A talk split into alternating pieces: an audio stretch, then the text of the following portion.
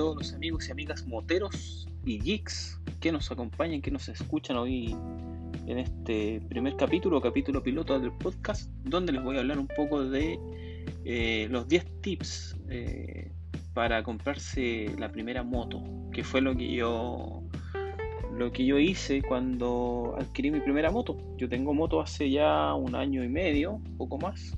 Tuve la mala mala suerte, por así decirlo, de comprarme una moto justo eh, como tres meses antes de, partir la pandemia, de que se, declarara el caso cero del, COVID-19.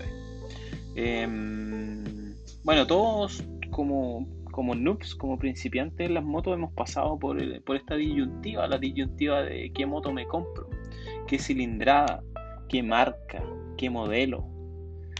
Eh, y pucha, hay muchos consejos que, seguir, pero finalmente nos vamos a decidir por lo que nos, guía más que nada la intuición, el corazón, más que por todos los consejos que nos den nuestros amigos. Me pasó a mí y les ha pasado mucho.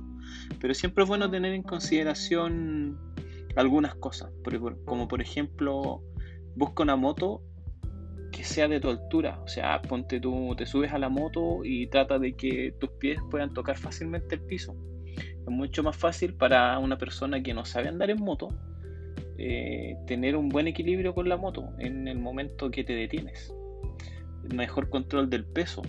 Me dijeron también búscate una moto liviana de cilindrada chica.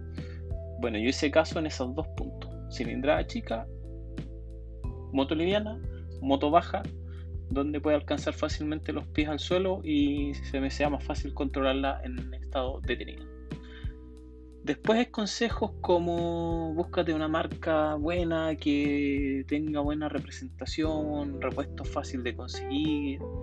Eh, pero hoy en día el mundo de, de, la mecánica, tanto automovilística como motociclística, hay harto repuesto, hay harto repuesto, hay harta marca. Lo que sí no me quise decidir por ninguna marca china.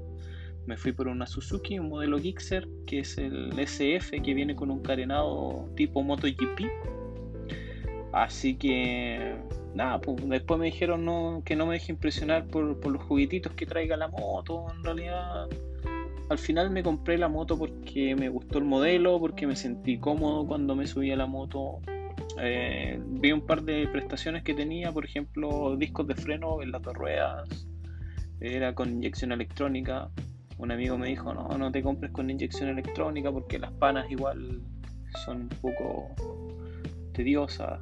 Eh, cómprate una con carburador, cómprate una con ABS, eh, cómprate una moto con cilindrada 190, 290. Finalmente me decidí por esta moto porque me gustó.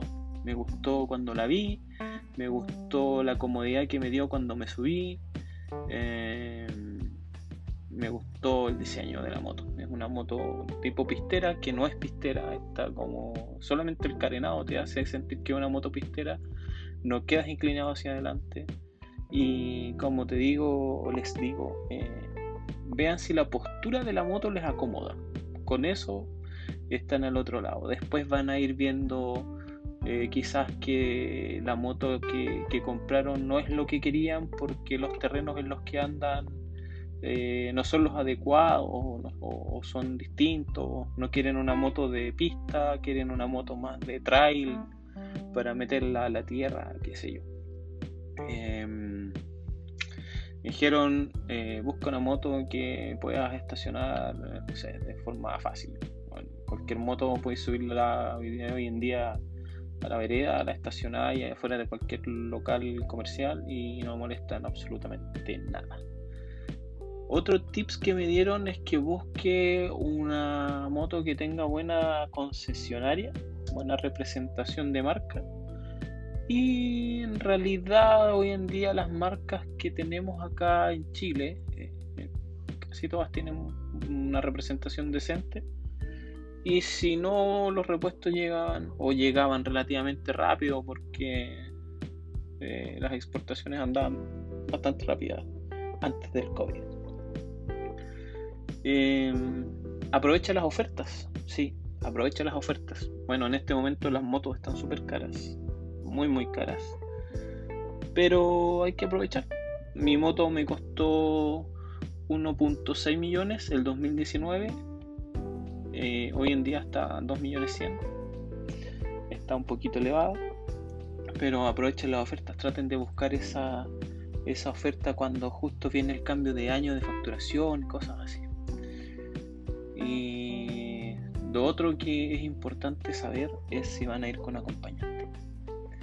Si se van a comprar una moto para andar trayendo una mochila, como se le dice al acompañante en el en la jerga motera, mochila o, o, ¿cuál es el otro nombre que he escuchado bastante? No, recuerdo en este momento. Pero si van a andar con un acompañante, busquen una moto no de 150 o 155 cc porque no les va a dar la economía ni la performance que esperan. Busquen algo de 300 por lo menos. La moto que compré les voy a dar algunas algunas cositas así como, como tips. Es una, una Gixxer, como ya les dije, Suzuki Gixxer SF FI inyectada electrónicamente con freno de disco en las dos ruedas. Eh, la moto en carretera anda bien, pero hasta 100 km por hora ya bien, no, no vaya a pasar los 100 km por hora. A 110 ya una moto que anda forzada. Entonces, si se van a comprar una moto para usarla en carretera, piensen en una cilindrada un poquito más grande para que no ande tan forzada. Yo la he sacado un par de veces a carretera y la verdad es que no, no puedo correr a más de 100 porque siento que va a explotar la moto. Y otro tips, cuando se compren su primera moto, no piensen que solamente van a gastar el dinero en la moto. Piensen también que van a gastar dinero en equiparse. Y equiparse no es barato. No es barato. Eh, un casco decente, no el casco que viene que te van a regalar cuando te compres la moto, un casco decente que, te va a dar de verdad seguridad, está sobre los 100 mil, 150 mil pesos. Yo tengo casco, tengo el casco genérico que me que me regalaron, entre comillas, con la moto, vale 40 mil pesos en el mercado, 40 mil, 50 mil pesos. Es un casco de adorno, no sirve mucho. Eh, posteriormente me compré un casco Nolan, estuve viendo ahí un par de, videos en YouTube, eh, buscando en internet. Y es un casco italiano bastante bueno, un poco caro, pero hay que cuidar la cabeza. Chaquetas hay de todos los precios, pero igual se van a gastar un poquito de dinero, 60 mil pesos chilenos por lo menos. Pantalones, eh, bueno, equípense para caerse, dicen todos los moteros, motoqueros, equípate para caerte. No, no te equipes para verte bien, equípate para caerte. Si es que nunca te has caído, bien, bacán. Quizás nunca te vas a caer, pero siempre hay una primera vez. Yo me caí el primer día que anduve en la moto, me caí a menos de 10 kilómetros por hora y es fastidioso, es fastidioso, no es agradable. Me caí, andaba solamente con un pantalón, jeans y bueno, guantes y casco. El guante, el par de guantes igual es algo que no es barato. Pero equípense muchachos, equípense como que se van a caer. Así que eso les puedo dejar como tips como, como recomendaciones de, de qué comprarse o, en qué fijarse cuando se compre la primera moto. Así eso amigos, nos vemos en una próxima entrega de este podcast. Entre motos y tecnología voy a estar hablando de motos. Yo como, como noob en las motos llevo un año y medio andando en moto, no, no he podido sacar licencia de moto porque estamos en pandemia, no están dando horas, están dando horas para el próximo año, está complicadísimo ese tema. Em, algunos tips de mantenimiento. Ya le hice la primera mantención a mi moto, mantención de, los mil kilómetros. Se la hice yo porque el concesionario estaba cerrado y no quise dejar pasar ese, ese tema.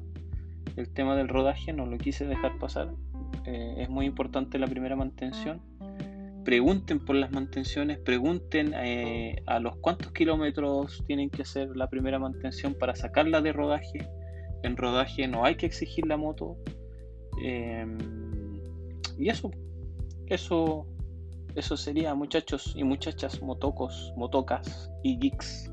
Nos vemos en una próxima entrega con algún otro temita sobre motos o tecnología o quizás comentando alguna película de Marvel, alguna película de DC Comics o qué sé yo. Que estén muy bien. Chau, chau.